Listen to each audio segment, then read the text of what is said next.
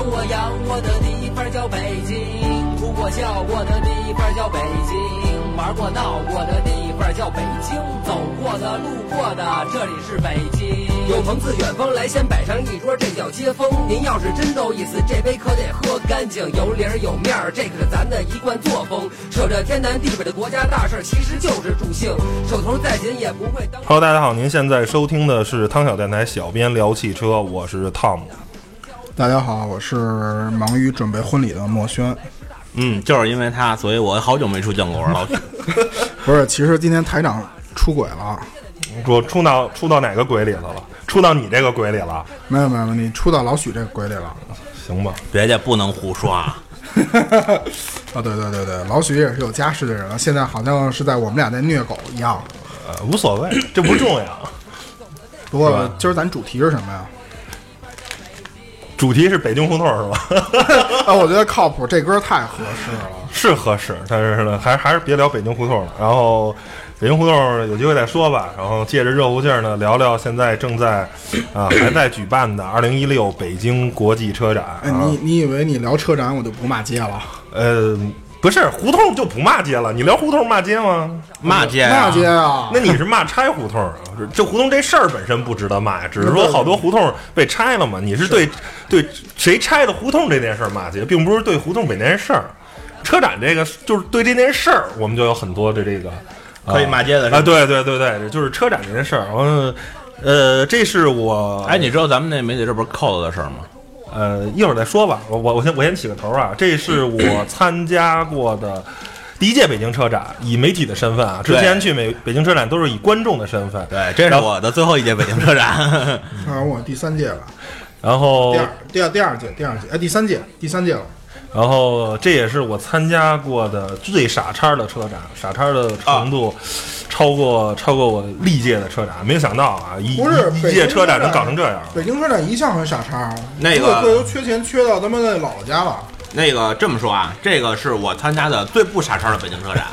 好吧，然后为什么傻叉呢？就是呃，先从这个这个车展还没开始呢，我们去探馆，然后呢，我们我们前提前三天啊，二十五号开展，我们二十二号就去了。二十二号是什么一个情况呢？就是呃，要想进展馆，理论上是不让进的，但是你可以混，怎么混呢？拿着媒体证，然后呢拿着头盔。然后呢，你去找门儿，然后呢，哪个保安松呢，他就可能给你放进去。这是第一天。到了第二天探馆的时候，这招已经不好使了，就各种不让你进。然后呢，我们开始骗，呃，是的，能骗进去。然后呢，最后呢，啊、借了点搭建证，借了点展商证，绿色的啊，然后呢，算是成功的进去了。然后第三天呢，除非你有搭建证，不然你就根本不可能进去。已经严到，就是严到一个不能想象的！因为之前所有的上海车展或者是啊广州车展，只要你有媒体证，都随便进；即便没有媒体证，也能混进去。因为它只有几个大门是有保安的，里头馆跟馆之间没有保安。但是到了北京车展，就是一个门一个保安，一个门一个保安，就各种让你举步维艰。你知道为什么吗？我不知道啊，北京车展就是一个门一保安。那个上一届北京车展的时候，出过一件事儿。嗯 W 二馆嗯，因为某个长腿欧巴哦，来自星星的你，来到展台。哎，但是你说的这是馆那不是我知道，因为这是你是开展期间，我这探馆的时候他就管这么严。看馆的时候，他就管的管的很严。我们当时进的时候费了牛劲了。嗯，但是我之前我第一次参加北京车展的时候，他不这样，我还在里边捡过一停车证呢。然后那停车证竟然是真的，所以怎么说呢？就是这个，首先啊，安检上届北京车展也不是太那什么，也不是太严，媒体证也能进。对，就是就算什么，就是对证件的管理啊，之严啊，超过想象。然后，但是这是不就是关于探管之前的事儿。这是对你正常领证管理之言超过想象。对对对，就是我拿着一个媒体证，我想探一下管，这在任何情况下，在在全世界哪儿的车站，我觉得都是一个呃，算是合情合理的事儿。你你那个媒体证是多久下来的？反正我们是提前，反正我是二十二号就拿到了，我我那他我们那个负责的同事什么时候开始申请啊？那那具体细节我就不知道，哎反正我是提前三天就拿着了。然后呢，对了，还有一件事就是说，那个呃咱们负责同志就不要提了，嗯然后这个证呢，每个媒体只有四十张。这个在我们这个体量的公司，就跟我跟老许这个体量公司是一个啊，就是可以接受啊，就是四十证呢啊不算多，也车头之家怎么呃，对，不算多，不算少，但是在易车呀、嗯之家呀、爱卡呀，其实包括新浪、搜狐，就在他们这个体量来说，四十个媒体证就不能想象，就没法用。就是这么跟你说吧，就在就在那个搭建的，他每个媒体的展台发稿的人可能就十几个人，他们得进去吧，这就十几张了。拍车的，是不是写静态解析的，跟车库编辑拍那些扫管拍车的，又得二三十人，就光这些人，就就四十个可能就就满了。然后还有其他拍视频的人呢，是不是？还有主编级别的呢，还有跑会的编辑呢，是不是？你都，我觉得对于他们那个体量公司，没有六七十个证，这个车展是就是就干不下来的。但是据说后来加证了，就刚开始说主编级别可以找公关公司解决，就找找绿证，找那个展商证。找展商证或者找那个小卡片儿。反正就怎么说呢，就是你就想正常渠道吧。后来好像听听人说啊，加证了，就是呃又加了二十个啊，就是这反正怎么说呢，这事儿挺二的。因为去年北京车展大妈熊孩子爆棚啊，那个组委会背了不少的黑锅，因为确实有很多是，确实是拿着媒体证进来的。嗯，然后但是今年呢也没拦住。嗯、这个行了，这个关于这儿的事儿呢，咱就暂告一段落啊。说到这个开展第一天啊，开展第一天呢，在头天晚上啊，我就看着朋友圈啊，怎么就疯传啊，说这个北京车展这几天的这个媒体证呢，已经炒到八千块钱一张了啊，是不是？因为为什么呢？啊，因为有明星来，谁来呢？啊，这个韩国最火的这个偶像团体啊，BigBang 的这个权志龙来，啊，邓超来，啊，范冰冰来，啊，还有范冰冰又来了是吗？呃雷雷诺，雷诺，反正都号称啊，这都是据说啊，到底来没来，我们也不知道。啊，说什么周杰伦啊、昆凌啊，还有那个呃那个冯小刚，那冯小刚来，还有那个就是那个古惑仔那个五个兄弟，啊古惑仔五个兄弟哎郑伊健去他们帮斯柯达站台，嗯反正就是一堆明星。反正啊，对，在展会第一天展会结束以后呢，跟人聊天儿，说你知道当天的门口儿嗯这个媒体证炒了多少钱一张了吗？嗯，就有疯狂的粉丝啊，应该是全全欧巴的粉丝啊，就当时就拍一万块钱，我就买你证儿。但是实际上这姑娘呢特别傻，她根本就不懂车展，就是车展是一什么意思？就是大家别以为拿了媒体证就牛逼了，就横冲直撞，告诉你不好使。你要想进北京现代的展台，你有媒体证是第一。第二个，你必须有北京现代的邀请函，甭管是电子版的还是纸质版的，就是邀请你这家媒体来到赛场。说白了吧，假如假如老许、莫轩咱仨是一个单位的啊，给大家网友讲一下比较形象。假如邀请着老许啊去北京现代，去那什么，他拿着邀请函，他拿着证进去了，没问题。咱俩再想劝全欧巴没戏，你没有，你光是这媒体的，你是他的同事，你没有邀请函，这邀请函就一份儿，哎，光说邀请函，他还得需要一张卡片儿，那是北京现代专有的卡片哎，就是为了这个哎对，保证他要挺现代起来，他比较懂。你操！哎，我跟你说倍儿逗。首先啊，嗯，我的证儿当天早上还没下来，哦，当天早上九点我的证儿还没下来，我们同事跟我们说七点半到，嗯我保证你拿到证儿。行，这怎么跟上海车展似的？然后我七点半到了，我的证说你的证儿还没印出来呢，我先给你张卡片儿，你进去吧。然后我们另外一个同事，当时约的是在东边，就是离地铁站最近那个门儿。嗯然后当时我们开车，我们都走的是西边，嗯结果呢，他那边穿不过来，两边是封着的，从外边绕。嗯我说我得出去一趟，然后他给我了一展商证，然后给那个同事拿着证进去了，然后两个人都进来了。嗯进来之后最逗，最逗是什么呀？嗯然后我们九点半直勾勾的奔着现代展台去了，因为当时我们要服务客户嘛，嗯，哎，就跪舔嘛，他他嗯官场服务服务客户，服务行业嘛。然后到那儿，我们说进去，哎，趁着没人赶紧拍个车呀，拍点片子，展台上比较空的片子呀。然后进去，俩穿黑西装的，对不起，您不让进。我说为什么？我说媒体，媒体也不让进。我说哦，那个那什么样能进？然后边上过去一个那个韩轱辘，嗯，韩轱辘身上挂一证儿，但是那个证儿可以进。然后我们我们就给客户打电话，我们进不去啊，拍不了片子呀，你这个内容没法出啊。客户特配合，出来一个那个部长，部长领进去了，给你们不是，他把那个证儿摘下来，给你了偷，摸递给我，你去拍。嗯，我在外边待着，拍完了给我。哈，我进里边拍了一圈儿。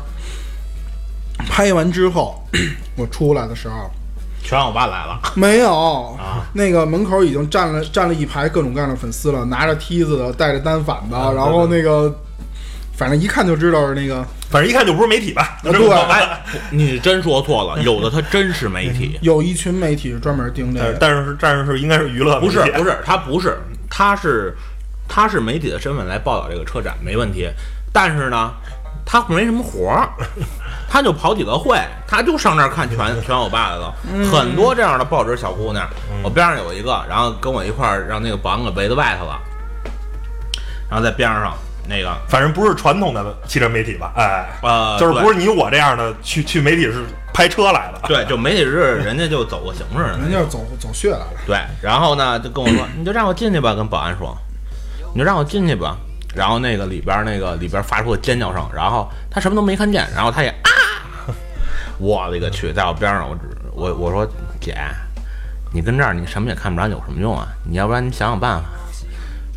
算是终于给他轰走了，吓死宝宝了！哎呀，哎呦天，你别说这个，然后我们主要是我们得拍那个展台那个什么那个这些照片儿合影啊什么的，然后好在什么呢？我们另外一个同事有现在那个牌子，嗯，就是一个媒体就一个嘛，然后那个有那牌子之后，我说你啊，把这牌子给谁谁谁，你让他进去，嗯他能拍点东西，嗯，哥们儿特痛快，哥们儿人不错，啪把证给另外那人，那人进去了，进去之后他说我寻思着出来上个厕所，到门口一看，人家说您这证只能进来不能出 都惊了，啊，然后哥们儿说那我要是上个厕所咋办啊？憋着，他说。哎，您要么憋着，您要是出去的话也没事儿，我给您记一下。但是呢，您进来了，位置可能就没了。嗯，嗯，那算了吧，回去吧，坐正中间，坐提词器前面。然后每次拍的人都是正脸儿。哎呦天哪，我我我真的特感谢他，然后要不然真的完不成这个任务。然后最逗的是什么呀？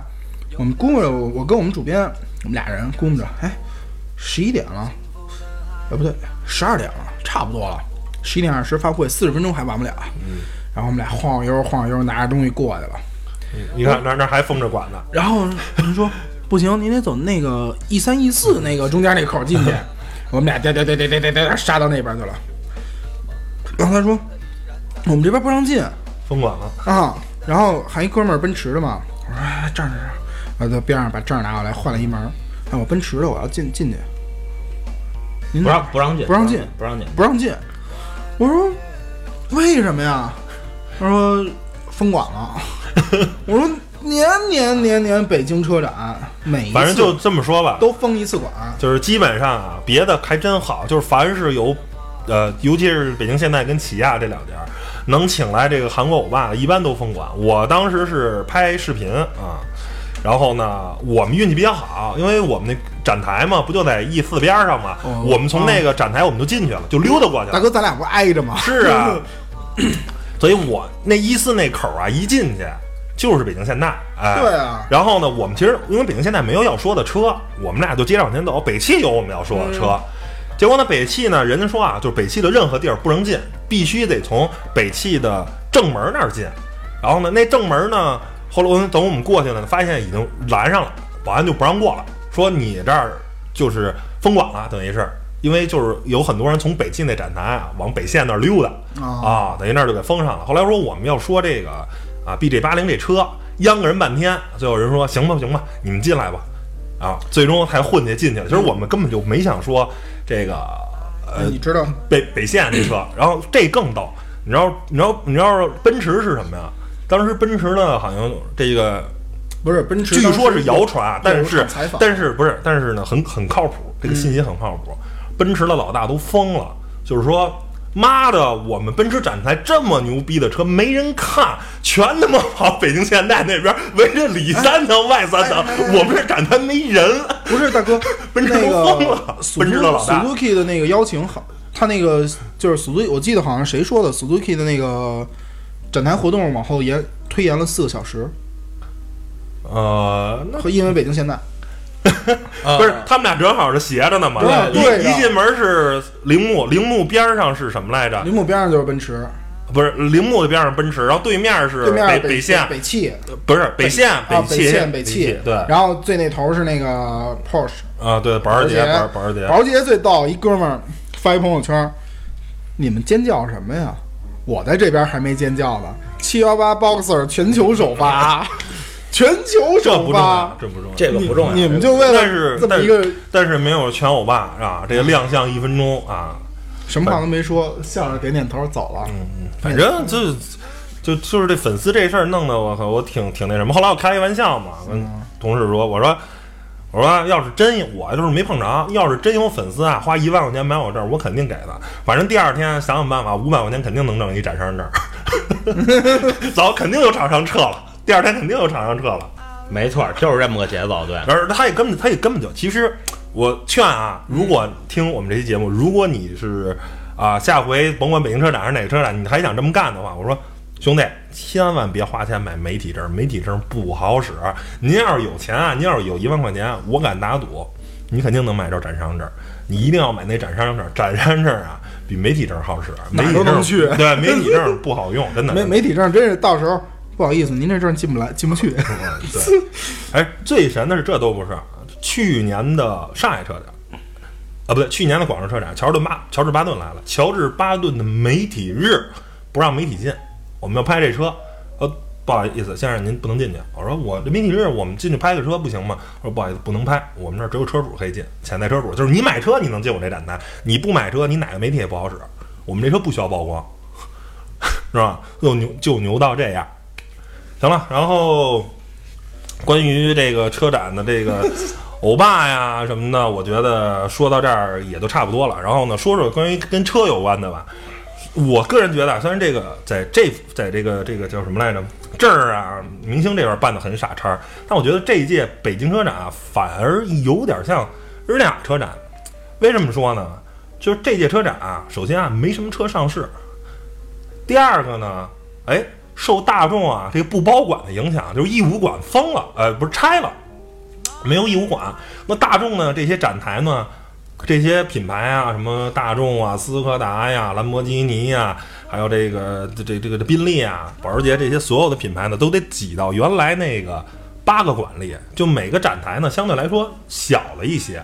啊，每个厂商呢，原来的这个展台没有那么大了，嗯，所以反而呢，展台上呢没搁那么多车，啊，一般不是不是是吗？奔驰码满了，根本拍不你了。那抬杠，你那抬杠，奔驰什么时候它它也是码满了啊？呃，反而呢放了很多这个新车啊，放了很多概念车，就是我是很少在一届车展中啊看到了这么多概念车，特别像日内瓦车展。日内瓦车展就是一个概念车为主的这么一个车展，虽然甭说啊，哥的那概念车可能良莠不齐啊，自主品牌的概念车有的是骗钱，有的是可能是真的是概念车。咱先不讨论这个底层这些东西，就是说这辆车是概念车，是不是概念车？是概念车，是不是新车？是新车。然后按这个汽车之家这个统计啊，今年这个北京车展一共啊有两百多款新车，这个我觉得对于啊一届车展来说，真的是一个挺惊人的数字啊，两百多款新车。然后其中那个又是一个 SUV 的车展啊，其中 SUV 就有七十多款，反正是一届 SUV 的车展，是一届电光电动的就十二个，是吧？这事儿得你们俩聊，因为 我除了跟那个就没看车 跟那个某个不该来的孙子较劲之外，我就我就没看车。真的，等那个拍完了较完劲了，我也就真的是那什么，就是身心俱疲。没没心情再干别的了，也没有心情再去看了，也就不想看了。其实是本来吧，本来我是没逛车展的，但是后来呢，媒体日第二天呢，我还是逛了车展的。哎，其实啊，这届车展还有一个特别大，就是我记着是北京车展跟上海车展是有两天媒体日啊，没有，上海一直都是一天，两天，一天第二天是专业观众。不是上届的二零一五年的上海车展两天，我记得特别特别清楚，我怎么不记着了？啊、两天。然后呢，啊，都是走残的那次，呃，哎，这回反而真不是两天，我记着两天走残了两天是？吗？然后这个反而呢有一什么好处，就是一般情况下，一般第一天媒体日还行，呃，人就是算比较多，但是还还可以。然后第二天呢，所谓的媒体日，实际就因为很多这媒体老师已经把证儿给卖了，外地的媒体老师非北京籍的，就证儿就卖了。然后呢，就一堆啊抱着小孩儿来了，就已经变成一个卖车的车展了。而今年的北京车展不一样哦，不，第二天我听说没什么人当天下午，啊。当天下午，当天下午特别多，熊孩子特多。啊对当天下午反反而啊，我第二天我没去，但是听我所有去过的朋友讲，第二天没什么人，倍儿空那展台，得看得拍，哎，没有没有没有，是这样啊。比如说有些车卖不动的豪华品牌，那个然后大客户多的豪华品牌，比如说什么奔奔啊什么之类的，依然很多人。嗯呃，最乐有一老哥问我，哎，大哥，你越野的，我问问你，这我是买那个。我买这奔驰 G，我是买那个六三呢，我还是买那六个五啊，还是五百呀？还是买五百啊？没他他不知道有六五啊，哎，我说还是买五百啊。我说你买六三有什么用啊？首先你得换胎吧，对吧？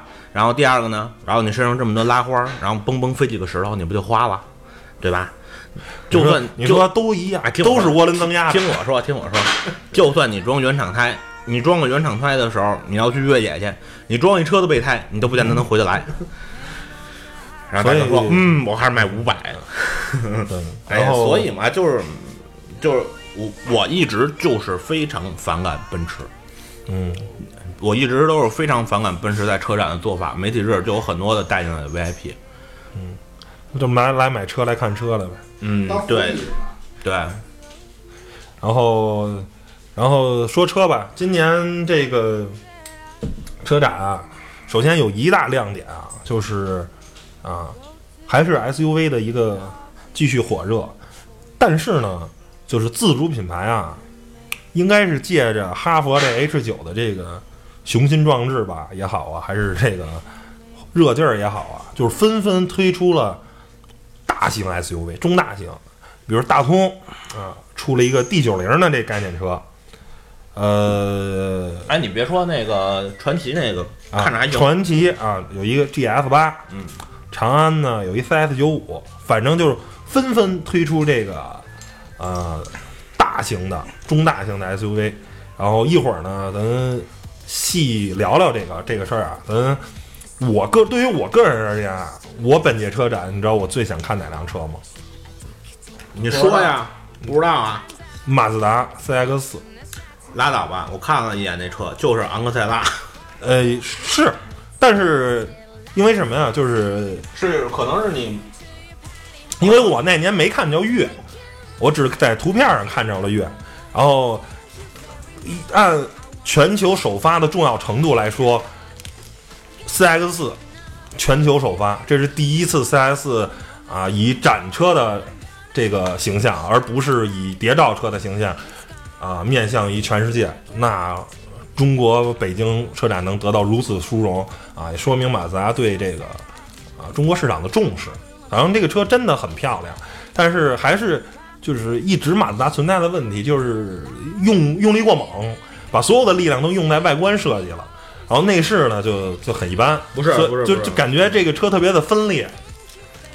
不是内饰质感，是因为用了昂克赛拉的东西。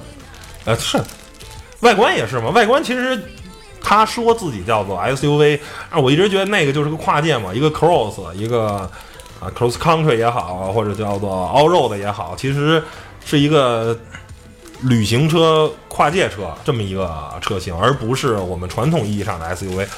说实话，他大哥 CX 五，它也不是一个真正意义上的 SUV。嗯，然后 cs 四是一个，我觉得本届车展，如果您要是不嫌人多，想看看车展的话，4X 四是一定要去看的。嗯，呃，接着说，接着说，接着说啊，这个还有一个就是刚才说的啊，那些 SUV 单口相声现在是。嗯，SUV，我觉得不见得买，可以真的去看看，因为像这个自主品牌造中大型 SUV，这还是一个真的，除了长城这么干了以外，别人还真没这么干。呃，然后这些车反正我觉得是挺扯的啊，就是说我并不是特别看好这些车的未来的这个这个这个、怎么说呢？这个销量也好还是什么？因为呃，考虑自主品牌的这个发动机技术啊，然后他们在呃，它它不是路虎，它也不是宝马，它的 2.0T 发动机远没有达到啊那些合资品牌或者进口品牌的实力。然后呢，你还就是盲目的去把一个那么一个绵弱的四缸机，然后放在一个那么巨大的车身里，我实在是有点儿啊没法接受。这点儿其实是自主品牌左了，你知道吗？嗯你知道为什么吗？因为说白了，自主品牌是被那个大众给带了下道了。我要什么 2.0T，我完全不要 2.0T，没关系的。我2.5 V 六或者2.5直六，因为到了中大型以后，现在出现一个状况，就是中大型的 SUV 现在普遍的横置发动机率概率在增加。嗯其实说白了，横置发动机也就造到中大型，你再往大了造，你也就造不了了。而且福特为什么天天断，就是因为它的横置发动机闹的。嗯，然后再加上它的那个料又不合格，凑一块儿就断。所以说呢，这个东西其实如果自主想能有所突破的话，还不如说我我与其跟合资厂去拼那 2.0T，我还不如踏踏实实我弄个2.5 V 六或者2.7 V 六或者3.0 V 六，3.0 V 六可以加一个小光量涡轮，然后三点零 T 就 OK 了。我做不了 V 六，我做直六也可以啊，对不对？我觉得就是呃，别别盲目的去就是往那个坑去入。你想，宝马或者是什么的，沃尔沃，它它为了排量税，它把它那个 2.0T 发动机加了多少的高科技在身上？你自主品牌不是看不起咱国人啊，但是真的你没达到那个水平。不是不是不是不是不是，那个技术水平达得到，但是制造工艺可能达不到。还有一个问题，台长，就是造发动机跟看书一样，你要先把书看厚，再把书看薄。对你没有一个往大排量去做的一个经验，你永远不知道该怎么样在小排量发动机上去压榨更多的动力，去让它的动力匹配的更好。嗯，这是我觉得自主品牌就是特别需要注意的一个地方。嗯，一直有这个问题。对，你像看那个 H 九那个，哎呀，我勒个去！哎，甭说那个，其实吉利在这方面我觉得是比较有远见的，它最起码它敢敢上 V 六了。嗯，不，因为提的有沃尔沃，那对，有沃尔沃，他有这种经验，有这些东西。其他的品牌，你哪怕渊源在哪？你哪怕你你去买呢，你去你去从不是这个从不是从别的厂商去买一些大排量的技术，这不是不，这不是买的结构买不过来了，因因为这东西买不过来的。你像吉利养着沃尔沃，然后有沃尔沃研发团队，然后正常的也不干涉他，让他去做沃尔沃的东西，然后这么着出来的经验才能给吉利用。你像北汽，我直接买了一个死了的绅宝，有什么用？顶多两天是一二点三 T，嗯，拓拓刚拓到二点五 T，到此为止了。你再看吧，以后北汽撑死了二点五 T，嗯，五年之内至少是这样，除非他再买别的，比如说什么把什么北把什么现代汽车买了，然后就有吉恩斯的 V 六了，这倒有可能。不用好吧，他不是有奔驰吗？北京奔驰。呃，不是，奔驰也顶多给他个 M 二七四，不会不会有什么太多的东西给他的。哎，你放心吧，北汽绝对会踏踏实实踏图纸的。嗯好吧，然后咱们。说得好，说得好。呃，本次北京车展的这个呃大盘点呢，我们就不是每个馆每辆车都说了，因为二百多款车实在是太他娘的多了，我们实在说不过来。我们只挑一些重点车跟大家聊聊吧。然后第一个呢，咱还是按这个汽车之家呢整理这个表啊，我打眼一看啊，就是这个 K 三，你们想说吗？起亚的，不要不要，垃圾。那就我说一下这个科雷奥吧。科科雷傲也不要，东风系不是但是统都不要。不是，但是是什么呢？你让他说吧，你让他说吧，他他他想说，反正让他说吧。你台长要跪舔一下，我支持。来，请。下面是台长的单口相声跪舔时间。呃，我不是想舔的，我就是说这个，嗯，怎么说呢？就是为什么雷诺这个品牌现在要在中国复活，也不是复活吧，就是要开始大举进进军中国市场。你们俩想过这个问题吗？就是为什么现在一个雷诺啊，就是一直就在中国就是以进口车身份就这么就这么卖，反正卖出几辆是几辆。那为什么现在反而要开始啊，从克雷嘉呀、什么卡宾啊这一一代一款又一款车，包括现在这个全新的克雷奥光是中国，它在欧洲也这么干。不是，就是说为什么他现在雷诺这个品牌要回到中国？你们俩考虑过这个问题吗？因为中国市场太大了，它不是不是，那为什么早不进呢？现在现在已经中国市场，中国车市开始走下坡路了。其实我个人认为是跟日产有关系，就是日产应该是做了一个备份，因为考虑到啊中日关系的这个影响，就是呃我记得是在一二年吧，没记错是一二年，就是钓鱼岛那个事件，嗯，就是发酵到最大的时候，呃，我没记错的话是，就是次月的日产销量掉了百分之三十还是百分之四十，嗯，然后丰田、本田好像影响没那么多。呃啊、影响没那么多，因为它这个还是有就是比较深厚的用户基础的，而日产这个东西一直就是量大足嘛，就给人感觉啊那什么，而且还名字还叫日产，日本产的名还折在这名字上，就日产应该是深刻的意意意识到了这个，我是一个日本品牌，虽然我现在其实大股东是法国人，但是呢没办法，我这个给人的刻有印象，我是一个日本日本品牌，所以再有中日这种摩擦的时候。我可能的车会掉的非常的严重，我的销量影响非常大，所以它必须呢有一个呃挂法国人牌子，所以这车就是新奇骏啊，就一换壳的新奇骏，什么都一样，但是没关系，因为它叫科雷傲，它是一法国车哦，这样它是一欧洲车，给人没有这种印象，所以哥，关键是它实际上是这样能扛一下。我觉得你说的这个能自圆其说，嗯，也有道理。然后另外一方面，其实对于那个雷诺品牌而言，有一部分是在中国，在中中国国内有一部分一一有怎么说呢？就是它的车卖在欧洲的部分，然后也说白了，另外一部分也卖到中国来，就是说。欧洲的小型 SUV 市场和中国的小型 SUV 市场有趋同的地方。一个是这个，还有一个其实很简单，就是我我我说句玩笑话啊，雷诺呢是一个法国爸，日本妈，外加一个韩国老妈子，韩国什么？老妈子哦，好，说得好。进口克雷奥不就是这么吗？就是法三三三星汽车生产嘛，嗯，就是法国人出的设计，日本人呢出点技术啊，出点东西啊，然后最后韩国人就是负责生产。嗯，你最后这样造造出来的东西，实际上你真正懂的话，我想不会有太多人会去选它这个东不西，。关键是不懂，为什么科雷帽能卖不便宜？长官这车长得还真很丑，是不是？是不是？然后还能卖出，其实就是一个品牌嘛。中国人买买车更多的时候是一个品牌个一。个是我这车是进口车，满足中国人。第二，我这车一法国车，哎，行了，就齐活了。就是法国雷诺 F 一上我们还特牛逼，嗯，对。然后行了，这个雷诺就不说了啊。CS 我 C 到此为止啊。啊 C CS 啊，这个刚才就说过了啊，是一个非常重要的车型。然后马自达非常重视中国市场啊。这个同样的还有一个叫做因为广汽本田这个，等会儿等会儿等会儿嗯补一道，马自达这叫亡羊补牢，你知道嗯懂吧？亡羊补牢。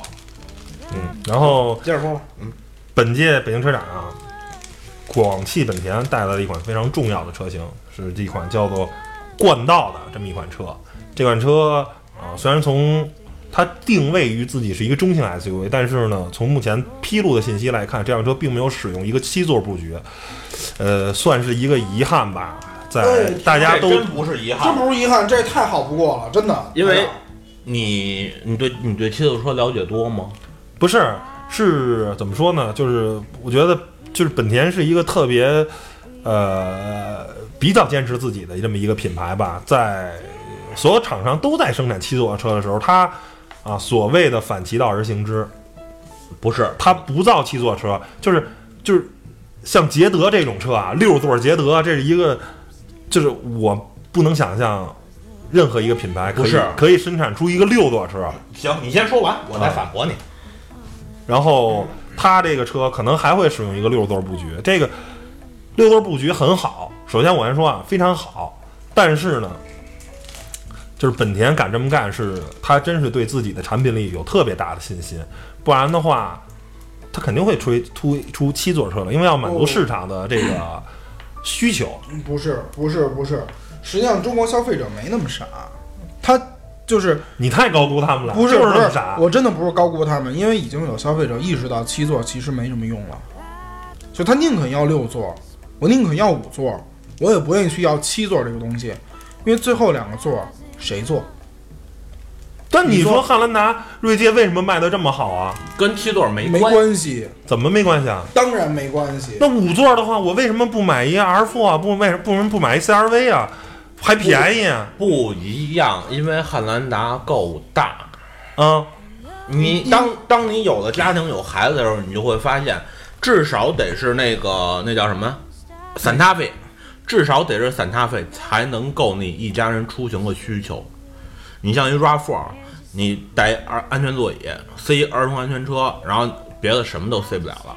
然后呢，而且后只能是坐俩人，再坐第三个人根本坐不下，坐第三个人是吗？哦，你说安全座椅在边上再坐一个人？根本坐不下。嗯，然后，但是像汉兰达这样的就 OK，我甚至可以后边挤两个人，然后我后边把后排放倒以后，我所有的行李全能放下。嗯，嗯，而就是我其实其实这个问题是这样，而且我不放安全座椅的时候，我可以舒舒服服的四个人或者五个人全套行李出去。但是 RAV4 那个车根本做不到，放三个人行李后备箱全满。嗯不是，其实是这样，是因为台长一直是一个那个我们替台台长征个婚啊，台长一直是一个单身的状态，嗯所以他不了解，就是说对于这种马上要结婚的人，他他考虑到就是说车的空间这个问题。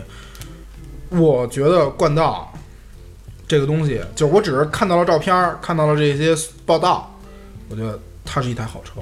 嗯因为最后两个座儿你立起来了，后边什么都放不了了。嗯，我我绝对不要这样的。那我那我买一个那个那个艾力绅行不行？那咱们咱们不讨论 S MPV，那肯定 MPV 更实用了。咱就说 SUV 嘛，就是 SUV 就是能看敢造六座的 SUV 的厂商，我觉得真的没有几家。然后本田叫什么？本田叫空间魔术师。对，就是本田就是很很，他敢反其道而行之。我觉得这本田就胆儿很大，就是本田就是作死，但是这作死是打引号的，在大家都到七座时代，他敢到六座的，甚至五座啊，我不好说现在，因为但这个车没披露，但是只是披露说这车可能不是七座的。所以本田的很牛，而且这套动力系统跟变速箱也是很牛的，二点零 T 的跟呃九九 A 九 AT 的九 AT 的变速箱，非常非常的牛。这个就是怎么说呢？在因为在我们可以对这个二点零 T 发动机有一个特别大的期许，因为就是前两天的这个刚上市的这个新思域的一点五 T 发动机是目前啊这个 A 加级车这个民用车里头的据说表现加加速王七点呃七点零7.0秒也七点零秒到七点三秒吧，就是反正各家媒体测的不一样，反正。啊，什么甭管你高尔夫啊，你还是什么，反正全捏吧。就任何车厂商的任何车，在这个级别的都没有这个啊（括弧比亚迪秦不算啊），剩下所有的就没全没它快。这个所以一个 1.5T 能有这样的表现，那对这台 2.0T 的发动机，我觉得我们可以有一个比较高的这个期许，应该在动力表现方面，应该是能达到啊、非常非常高的这个水平。个，而且这么说啊，就是其实你看本田好多东西，你看似很作，本田其实很明白，就是我没必要跟别人走一样的路，这是第一点。然后第二点，本田知道是什么是真正实用的东西。嗯，本田知道真正是什么是实用的东西，无论我是九 AT 也好，八速双离合也好，还是我的 CVT 也好，我知道这个东西装上肯定能有什么样的效果，而且都是自家东西自家匹配。为什么做出六座捷德而不是七座的捷德哈？对吧？而且确实能充分照顾到舒适度。你买你买六座捷德的，真的是为后边那俩座吗？嗯，买六座捷德不都是为中第二排那俩座吗？嗯哼，对不对？好吧，然后那还有有想说没有的，咱就聊下一个。下一个啊、下一个哎我要说思域，嗯、嗯，我确实还看了看那思域那车，怎么样？我我没有没没时间去本田那管理，呃，动力就不说了，肯定不会很差的。空间表现呢，有有有有现在这个延续了现在的水平。呃，比现在水平还好。嗯，该软和哪儿都是软和的，啊，不坐着哪儿都是挺舒服的。不不不，这个这个跟你说啊，本田这是一贯的，就是你看得见的地方还行，看不见的地方肯定糙，这是没跑了。嗯，比如说那个就是中控台外沿跟门板接触那块儿，那儿有个缝子，嗯，这种事儿本田是很常见。甭 甭管什么本田啊，什么进口的，包括讴歌不算啊，就是原来老的进口的兰杰的，嗯，一样一样的毛病，那个可是 C 级豪华车了，都一样。那个这个没跑，但是你能摸着的地方本田都 OK，而且思域那个车的，其实我觉得它要做一掀背就更棒了，因为后边那行李箱开口有点小，高高高个儿的东西放不进去，行李箱确实很大很深。嗯我嗯觉，得可能可能还是成本控制吧。如果做成一个做成一个全，呃它现在做了一个溜背造型，但如果做成跟那个斯柯达 Sport 那个那个那那样的掀背的，可能对成本比较高，而且它未来主推的车型其实一点零 T 的，这个一点五 T 是先行拉拉逼格。嗯，未来主要要走量的是 1.0T 的，在嗯。1.0T 可能车只要卖到十一二万的话，如果做成掀背的那么一大块玻璃，然后我觉得可能对于成本来说控制可能，包括液压杆的这个嗯不是。那么特别大大长度的液压杆不一，定。不是你说的这个成本，嗯真正的成本是结构强度的成本。嗯。我做掀背的话，要加好多结构强度的东西，就是整个地柱里边的东西，然后包括地柱的钢材、地柱的设计，全都要变的。嗯行了，你还想说本田吗？不想说咱就接着说啊，接着说啊。而且看本田这回就是很多自动的东西多了，明白什么意思吗？嗯，什么？就是说它的使用习惯越来越，我我看到的啊，一些使用习惯越来越倾向于欧洲车了。嗯而不是日本车那样，我比如说我就主驾是个一键升降，然后其他地儿没有的那种，嗯嗯，这种东西越来越少了。嗯，好吧，还有吗？没了，说吧。没了。嗯，呃，说说说说两嘴三菱啊，因为三菱本来说新进账来，又他娘的跳票了，又没来。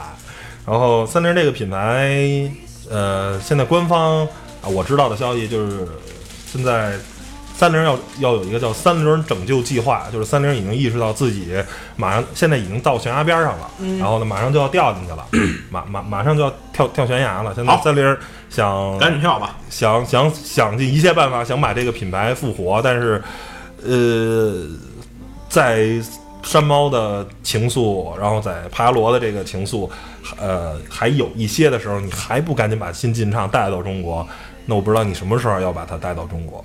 然后，我给三菱就是一句话：早死早超生。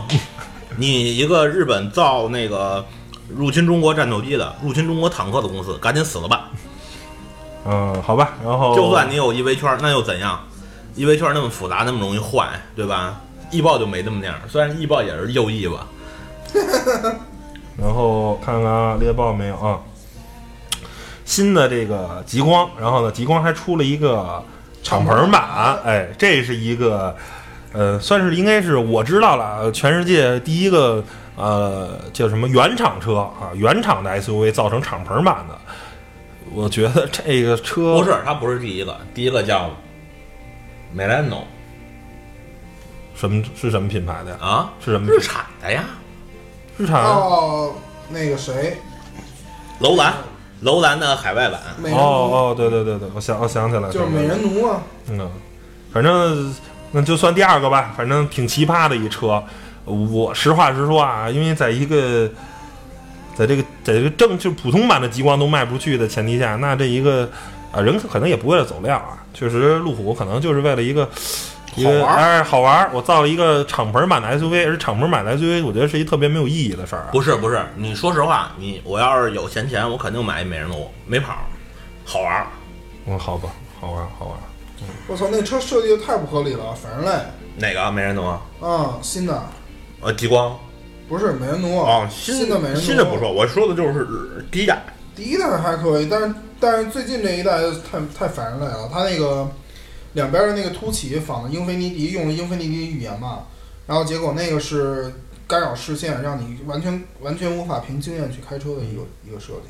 嗯 S S 九零你们想说吗？S 九零我说说吧，嗯呃，S 九零其实那个他们跟我说沃尔沃要他要做加长版，嗯在我看来完全没必要。嗯嗯，而且 S 九零的那个简洁化内饰啊，也还都 OK。呃，座椅基本上能跟叉 T S 比吧？啊，不，那个什么叉 T S，就是 C T 六比。嗯，因为我看了几款那个 C 级车嘛，嗯，奔驰 E 就不说了，奔驰 E 基本上能达到一个 S 的水平了，就是舒适度啊，舒适度和配置可以达到 S 的水平了。然后那个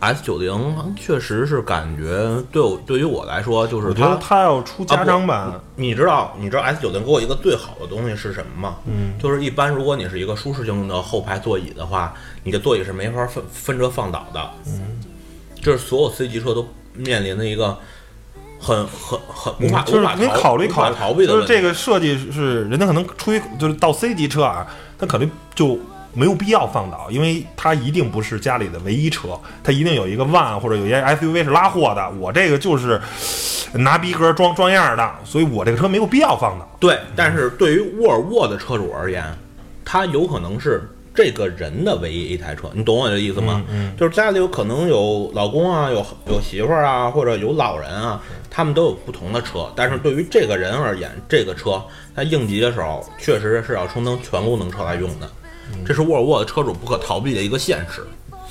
所以沃尔沃的这个设计还是我觉得是不是考虑加长？因为毕竟啊，沃尔沃在吉利手里头，其实我觉得未来的某个时间段有没有可能它是在政府的招标中是以一个自主品牌的车进来的？不可能，不可能，不可能，因为我跟吉利的人聊过，啊，就是没戏，这个事儿想他们就都甭想。他们就没这么想过，好棒，他们就没这么想过，他们认为沃尔沃不是，就是可以买奥迪，但是不能买沃尔沃，是吗？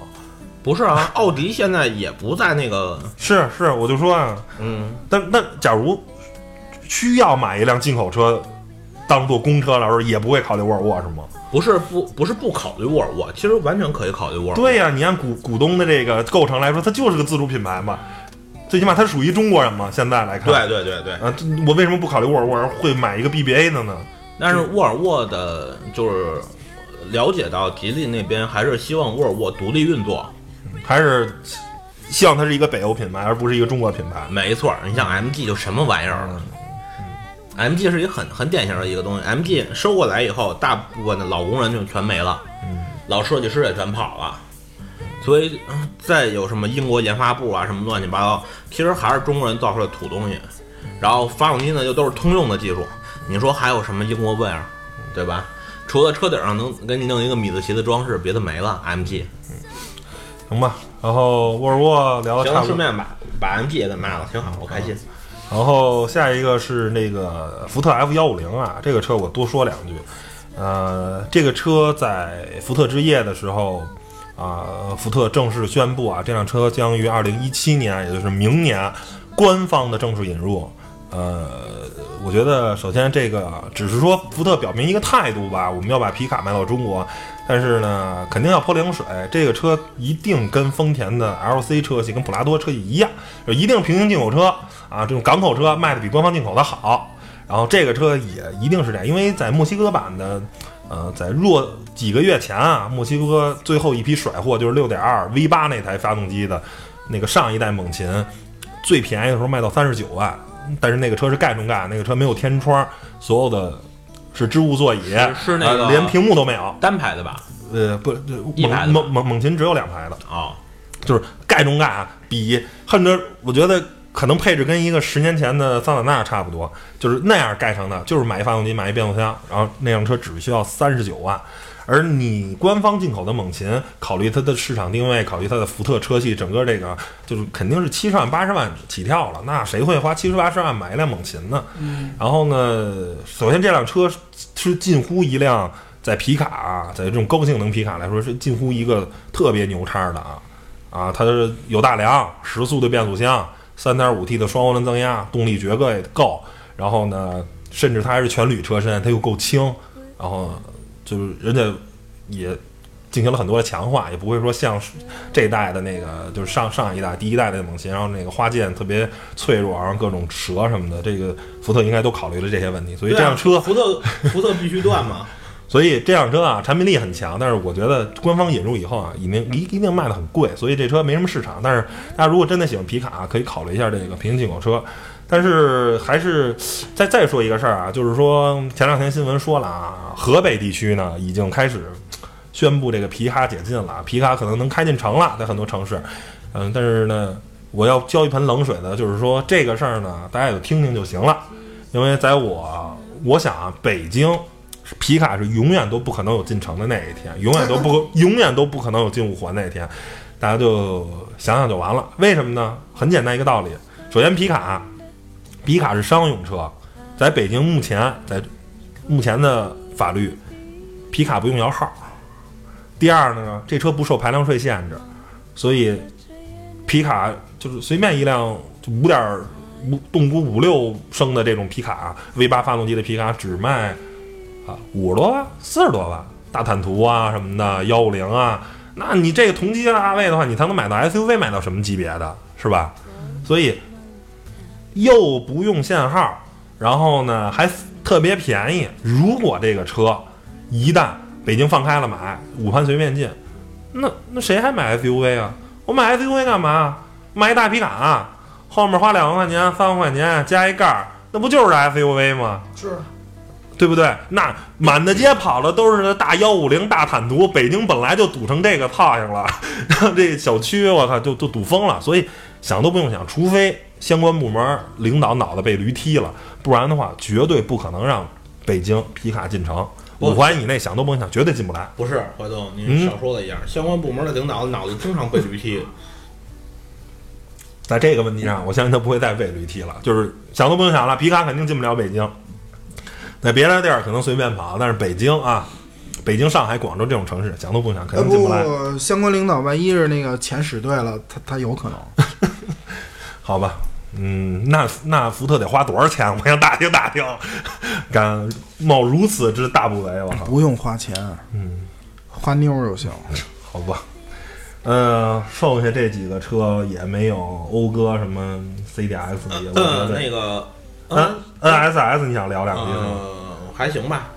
你你要想说就说，不想说咱就捋捋捋，就捋到宝沃。那个这么说啊，嗯，那个三百万买 N S 叉比买那个比买什么四八八、四五八肯定更好。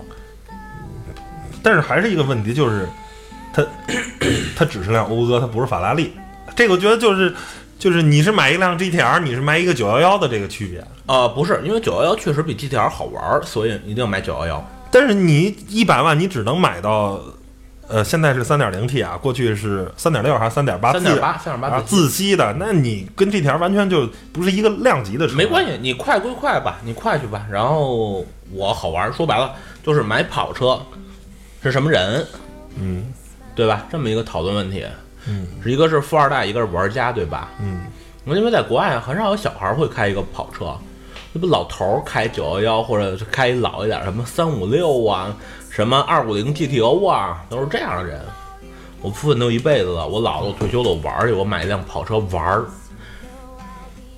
嗯，首先讴歌这个车啊，就没有必要，就是你有个价钱就 OK 了，你你要买我你订单就 OK 了。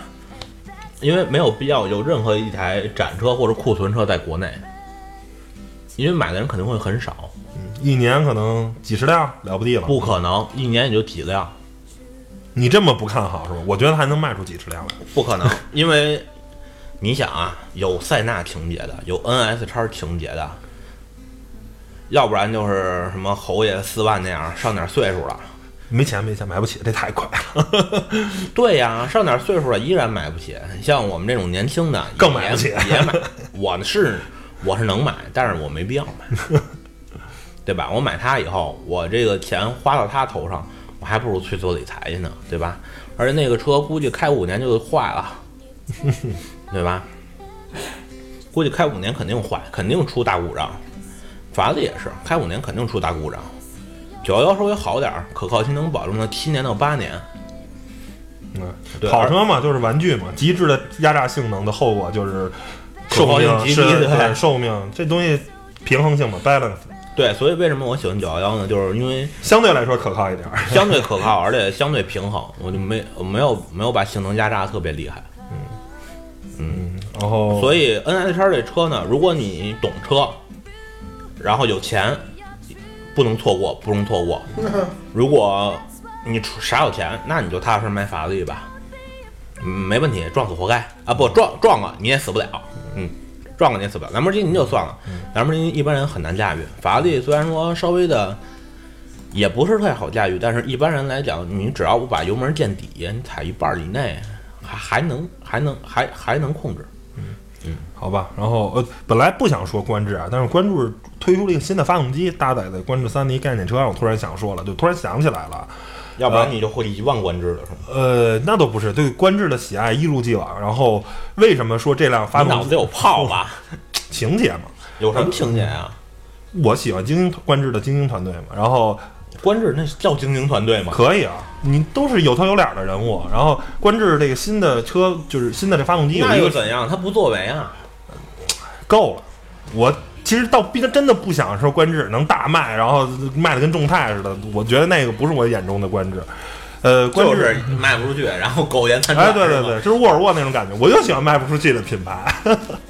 然后观致这个新的发动机有一什么技术呢？就是它取消了凸轮轴，这个是从科尼赛格拿到的技术。全世界现在所有的发动机啊，不可能没有凸轮轴。如果没有凸轮轴的话，你是没有正时系统的，你没法控制发动机气缸的进排气。哎，你说错了，宝马的微波抽那个早就没有凸轮轴了，什么？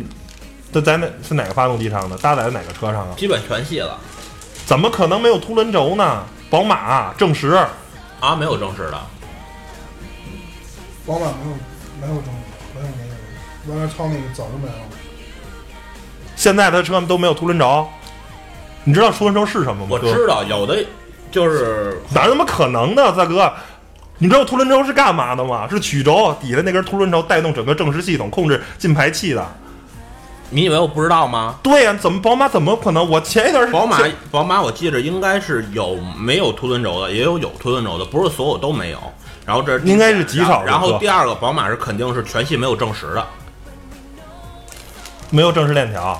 嗯，你说这没有正时皮带吧，哥？不是不是没有正时皮带，你自己琢磨去吧。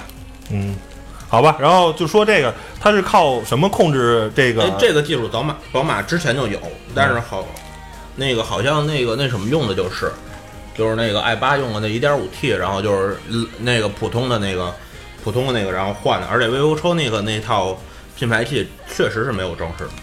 嗯，凸轮轴有没有我不知道，我很早之前了了解过那个东西，然后正时肯定是没有的。嗯，然后这个观致用的是什么呢？用的是所有的气门都是用的是电子气门，然后全部都是靠电控制的。呃，好处是什么呢？肯定是控制的更精准，可以突破本身这个车那个凸轮轴啊、正时链条这些啊机械上的这些的极限。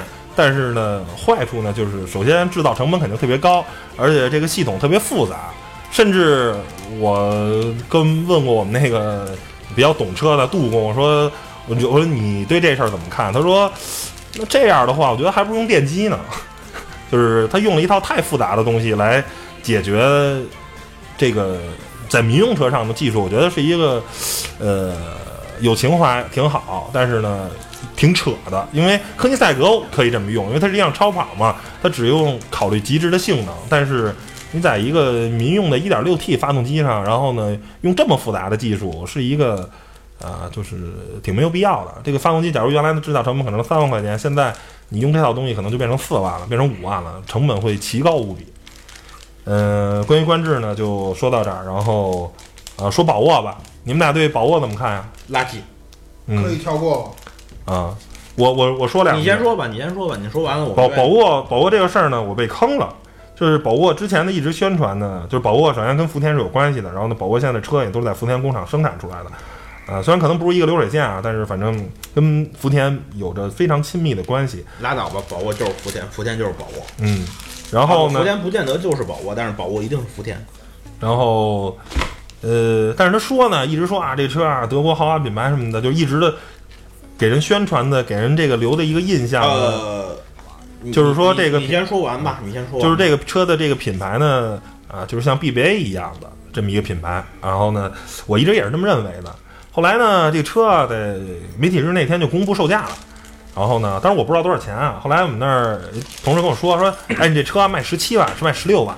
我说不可能，你看错了吧？你看那是哈弗 H 七吧，不是宝沃 BX 七吧？我还插了他一顿。后来回来发现，我靠，这车真的就卖十六万、十七万，就是说好的跟 Q 五打比呢，怎么就变成跟途观比了？怎么跟翼虎比了？就是就是挺挺挺不能让人理解的。就是你刚开始对那个啊宣传那么好啊，豪华品牌，结果你就变成一个跟大众、跟福特一样的品牌。那个然后他那车 BS 七还是定位于中型 SUV，还不是紧凑级的。啊啊啊啊！你那我这车个儿大，其实我就是，甚至我就感觉你这车不就是一豪华版的桑塔纳吗？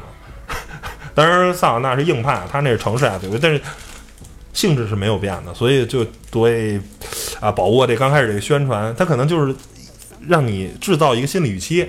首先，我把我这品牌定的特别高，啊你感觉我这车肯定是卖得特别贵，结果一定，哎，还挺便宜，十六、十七万就就就能买，啊，你是不是就没准就是上当了就买了呢？啊，可能是为了这个吧。嗯我说说啊，说啊，因为是这样的，就是宝沃这个品牌本身在德国也没有起义到 BBA 的那个程度，嗯甚至不如欧宝，嗯。因为是宝沃是民用车，奔驰是官用车，当年的欧宝也是官用车，奔驰跟欧宝都是生产官用车和那个那叫什么？和军车的体验。只不过奔驰是能造越野车的，然后当年还有霍希，就是奥迪的前身，这些东西都是造豪华车，还有豪华官用车，还有一些越军用越野车的，而宝沃从来都是民用车。呃，宝沃是有豪华车，但是呢，在五零年以后，宝沃的主打车型叫伊萨贝拉嘛，那个车就相大概相当于，呃，可能说没有便宜到福特 T 型车那个级别，但是呢，它的它的所有的高级都是相对于大众甲壳虫而言的，嗯，嗯，而是跟真正的你说奔驰的 T 七零 K、幺七零 V，就连就连那个稍微低级点的幺七零 V 都是比不了的。所以说，本身很早很早之前，宝沃就是一个大众，大众就是现在的呃长城吧、哈佛吧，大概就是这么个，在德国上基本上就是这么一个产品定位。嗯所以宝沃那个车卖的便宜很正常，而且第二点，就像宝沃其实吃了一亏，虽然弄乱七八糟都是福田的，但是呢，还是被这些媒体就是把最后福田那个底儿给搂出来了，所以没办法，一个有可能是为了说给消费者一个惊喜啊，吓唬吓唬消费者，然后另外一一个有可能就是确实宝沃跟福田那个关系后来漏的太明显了。嗯，所以没办法，我我就不能再走官制的覆辙了，所以必然定价要低一点儿。所以宝沃基本上定价这个事儿，我是这么看的。嗯，车可能还行，车可能还行，毕竟还是有点儿老外在参与的。嗯，其实观致那个车也不是太次，就是长得丑以外，基本上也不是什么不可救药的东西。嗯，所以观致那个车，基本上如果你去实际体验了、实际开了还可以，那是可以买的。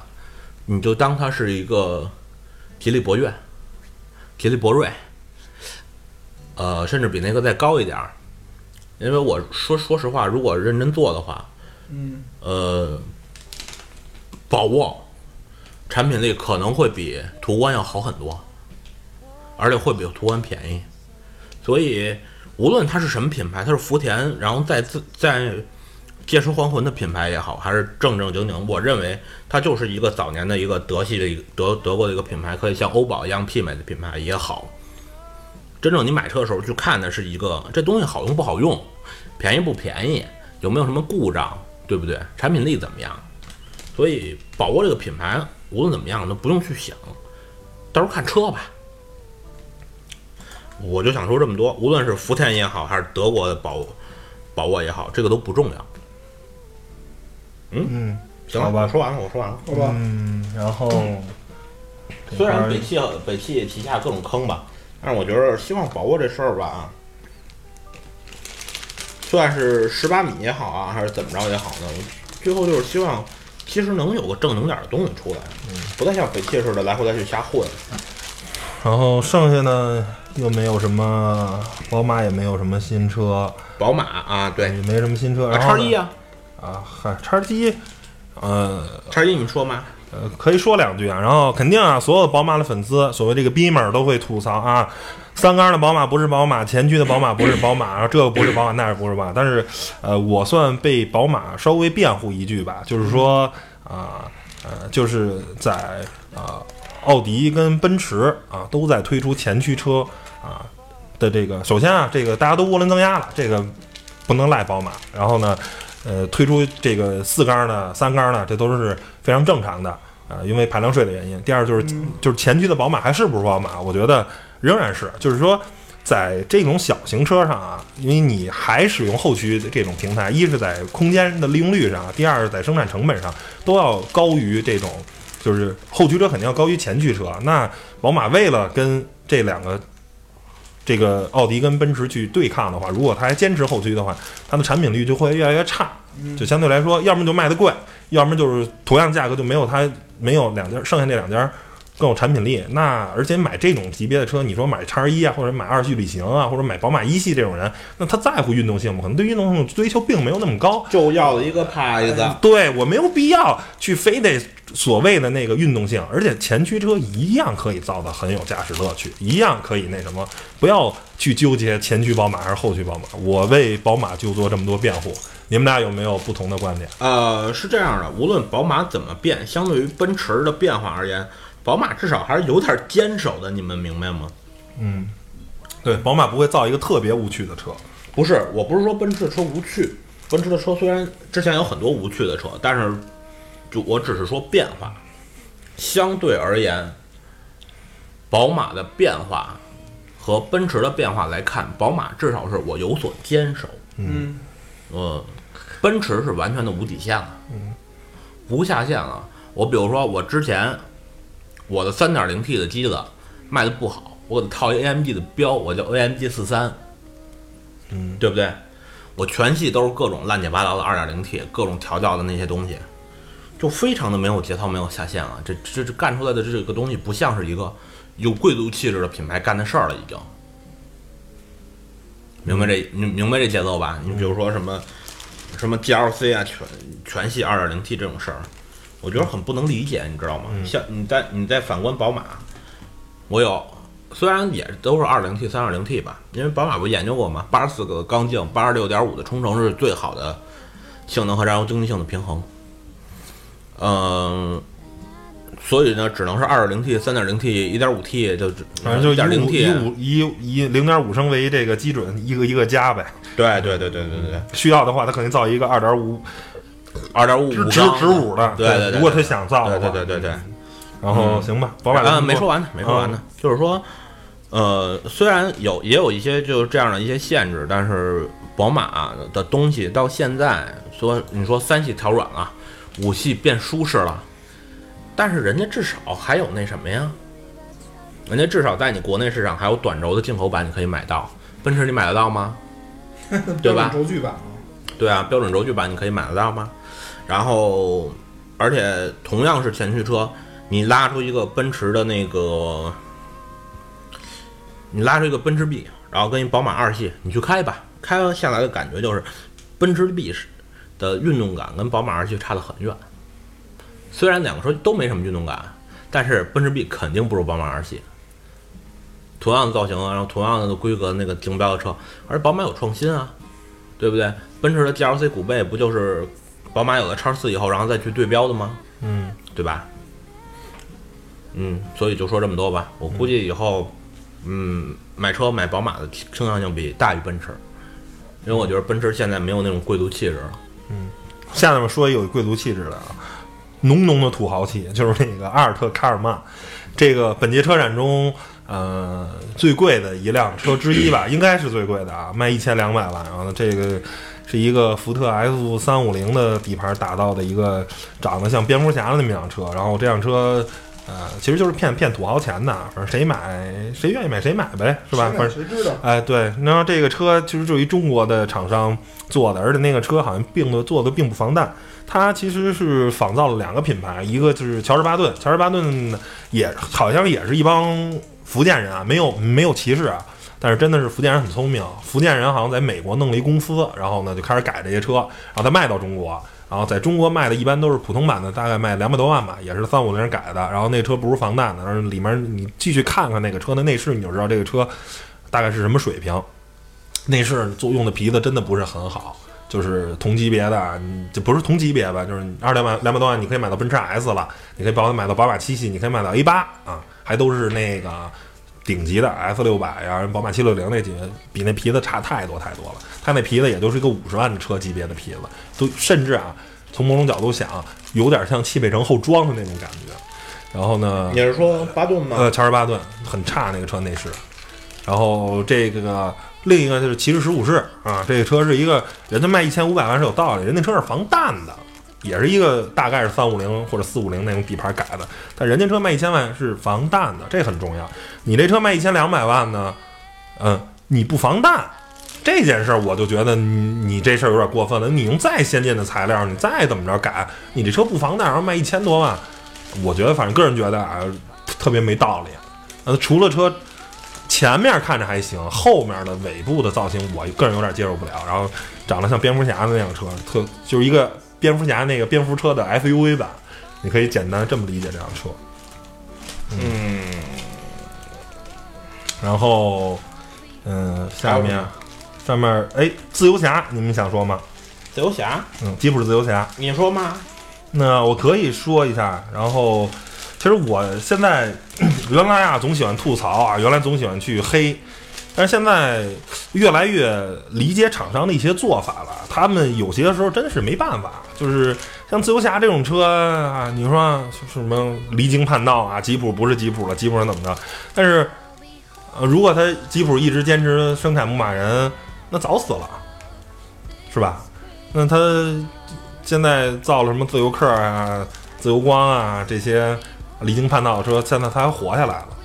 所以自由侠，我觉得，呃，值得让我们欣慰的是，它有车油耗子版，车油耗子版是有它那车中差是可锁止，并且有低速四驱的，在啊这种小型的 SUV 中的越野能力应该是最强的之一，当然肯定没有。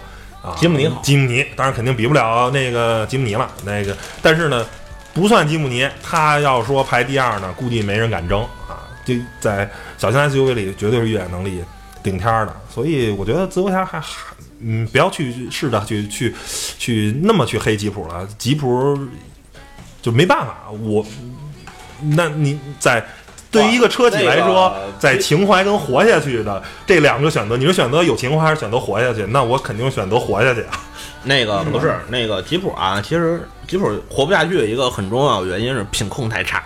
对对对，我觉得还好还好还好。呃，你你买到大切那个程度，你会觉得还行，但是你要买一个什么大切也不怎么样，质量也很差。那个一两个月的新车，那个电子液晶仪表盘坏了，你受得了吗？好极了，什么意思？一两个月的新车，它不是大切用的是液晶仪表盘吗？用用的用的是那，其实坏了，其实好像怎么坏了？其实好像不亮啊，就质量很差嘛，就是吉普的质量真的很差。呃，实力上情怀落地嘛，就剩情怀了，没实力。跟跟 F E Live 一样。那个吉普其实牧马人还是挺可靠的哈，没什么都没有啊，问题是，对，就就是就是自然，就是自然，不自自然是没办法的，因为那个车设计的就那样，你不升高，你不改装，肯定会自然的。要是瞎瞎豁的话，因为吉普车那个像牧马人自然的情况，很多人是不懂车，所以把车弄弄勺了，跟车本身没有太大的关系。然后。奇瑞呢，在本届车展中带来了它的瑞虎系列的 SUV 的最新车，就是瑞虎七。呃，外观我个人觉得还还行，挺好看的。内饰，我个个我我个个人啊，你个人啊啊，呃，比设计的比较的现代啊，就是虎瑞虎五是一个中规中矩的这么一个车。这个车设计的就是呃比更更现代、更更时尚，内饰没进去，估计呃反正奇瑞车确确实啊，就就就那么回事儿。那个呃，我觉得比脖子辈儿的还还还是差着。不，那个我说奇瑞吧，嗯呃，奇瑞呀是这样的，嗯，你不能说完，你不能完全说它不思进取，嗯，呃，但是肯定是花架子，你知道，嗯，什么瑞虎七呀、七 E 呀也好，你看，嗯，其实奇瑞造的这个车，你看那个外观，你看奇瑞的三也好、五也好、七也好，这三台车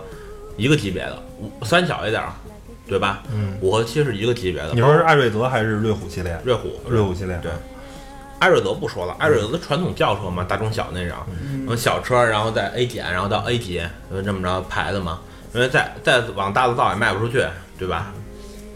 嗯，对啊，然后，所以呢，就是其实奇瑞已经陷入了一个死循环里了。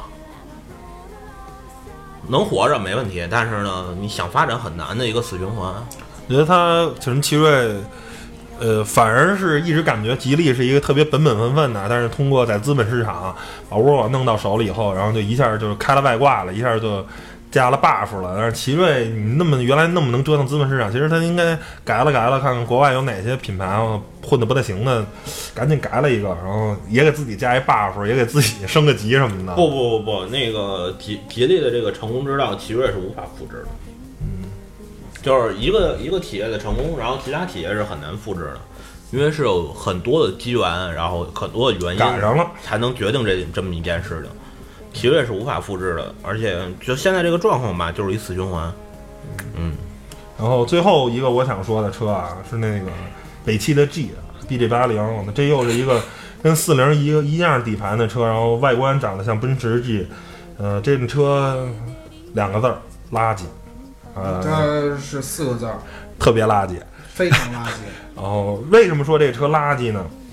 就是奔驰 G 是一个什么车？奔驰 G 是一个特别硬派的一个越野车，但八零呢跟四零其实本身没什么区别，然后就是外面套了一壳，然后底盘呢其实追溯的时候是用的奥丁帕拉丁的那个底盘，然后那个前面用的双横臂，后头是五连杆整体桥，然后呢双横臂其实没问题，但是问题是它的弹簧形式用的是这种啊。牛杆钢板是吗的不是不是牛杆弹簧，还有钢板弹簧都没事儿。牛杆弹簧，牛杆弹簧是一种什么弹簧？牛杆弹簧是他妈坦克上的，是一个价生产成本极低啊，特别便宜。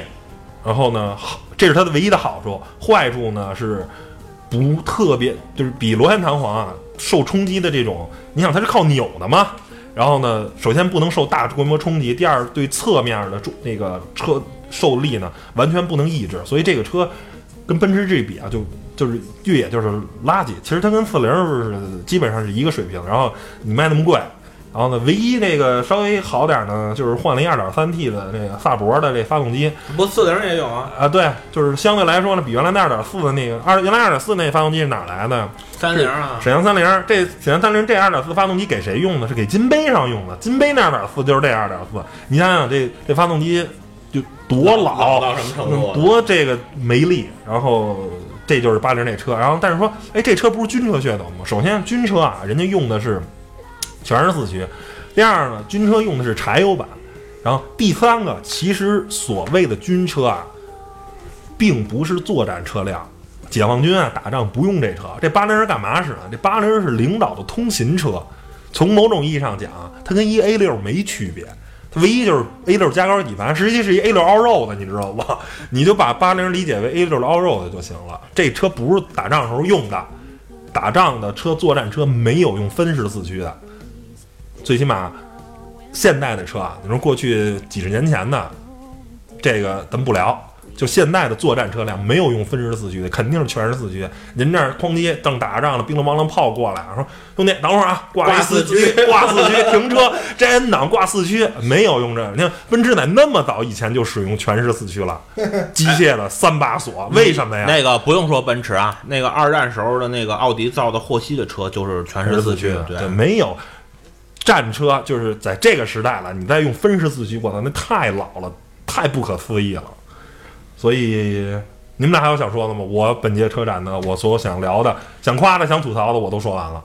你们俩还有想再再说的吗？没有的话，我想吐槽的其实就是节目开始吐槽的那个，全全伙伴是吧？因因为因为怎么说，这是唯一一届我没有逛逛展馆的车展，嗯这是唯一一届没有逛展展馆的车展，就是因为全欧版。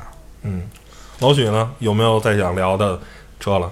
我先琢磨琢磨啊，保时捷七幺八，啊，卖不贵啊，五十多万。嗯呃，但是呢，保时捷是这样的，你买五十八万买的七幺八，第一个你买得着买不着啊，肯定跟麦看一样啊，落地这个叫什么来着？就是直接就是加配置啊。这车原来是麦看，我记得好像是要从五十多万加到八十多万你才有车，那加到七十多万，反正、啊，咱咱不说，咱不说有没有车，就算你这配置能用啊，嗯少说加三十万，嗯这是没跑的。你要是配置加的好一点呢，基本上价钱翻番了。嗯，而且就是它保时捷有一特点嘛，就是入门车能开就行了。嗯入门车就是保证你能开，然后别的什么都没有，这是一第一点。然后第二点，保时捷七幺八，七幺八是最最开始一什么车啊？七幺八是个赛车，嗯是个赛车。为什么拿七幺八给这个 Boxer 和那个 Cayman 命名嘛？原来就叫 Boxer 和 Cayman 嘛。为什么弄一七幺八的头衔儿？因为就换四缸了。什么追溯历史，然后像七幺八四缸赛车回定，就是我给四我给装四缸找一辙啊，就是当当表还得立一牌坊，没错儿。所以，嗯咦，算了吧。嗯成吧。然后呃，最后还是肯定一下，就像我们节目先说了，首先啊，非常多的明星啊，这个特别不北京车展，但是实际上呢，这一届车展呢，呃，概念车还是很多的，然后呢，也。甭管是好概念车还是次概念车嘛，总体来说是一个挺像啊，最起码比我参加过那几届车展来说了，是一个挺像日内瓦车展。我心中啊我心中一个神级的车展，就是有机会一定会参去一次日内瓦，去你参加一次日内瓦车展。我觉得你在这儿是没戏了。那看看机会吧，看机会吧，在这儿没戏，在别的地儿可能还有机会。然后我是没机会。行吧，然后谢谢大家本收听我们这个长达八十分钟的节目，然后跟之前所有聊车展都不太一样，我们啊没太谈多车，然后呢讲了讲车展背后的故事。我觉得，呃，因为其实很多人其实很多媒体都在说这些车，我们在说这些车意义不大啊，反正就是大家给讲大家讲讲我们自己一些看法、一些故事吧啊。呃摩天，你想怎么？你想说什么咋说呢？其实我想补个刀，啊？你补什么刀？你补谁？我不补谁，我就是想说一句，你知道申请一个媒体证有多难？我不知道，这有这么单位有人弄，真不知道啊。你知道我们我当时就是我说我上一届我怎么申请的？首先你要有你的媒体媒体的证明，你能证明你是一个工作单位啊，哎我介绍信。啊，第二件事儿，你的名片。嗯第三件事儿，身份证正反面的照片儿。嗯第四件事儿，今年多了一样，嗯本人照片儿。啊，对，啊，对对对，要了然后第五件事儿，厂商邀请函。啊，对，这都是正常的呀。那每第六年都这样件事儿，第六件事儿你知道是什么吗？不知道你说，第六件事儿是，厂商要向组委会提供名单，嗯我操，这他妈难了，这就很难啊。对啊，但是就是要向组委会提供名单啊。操，那就核心就是意思就是，你要不你土豪，你要媒体有钱的，你自己搭一展台，就什么事儿都解决了。你要没搭展台，自己申请邀请证，就这样是吧？你要办不了团体团体的媒体证，你想个人以媒体身份一个一个办的话，就就费劲呗，就卡着你呢。对对，然哎后就意思，然后就是有六六个东西就卡你，嗯，行。然后最后当你当我今天就是那天我想进馆的时候，人家说你得有介绍信，你没有介绍信我也不让你进馆。哦，好。这都甭说了，还然后你你要说这个证儿，我跟我跟你说一更惨的故事。嗯那工人不有搭建证吗？嗯人家工人也是面临咱这儿同样的问题，可能来了十个工人，只有五个工人有证儿，人想来回串一下证儿，后果你知道都怎么着吗？对照片儿、对人，然后对名字，对不上的话直接保安撕证儿，都这样。行了，那个再补补一个，就是保安扣了我们一个证儿，本人的证儿，然后那个，然后那哥们儿拿着身份证，然后保安要证儿去了，然后保安说那证儿给卖了，卖了，对，然后又从哪儿给他改到一别的证儿，行吧，操，那凭什么呀？行了，咱不说了，不说了，不说了。行了，本期节目到此结束，拜拜。拜拜拜。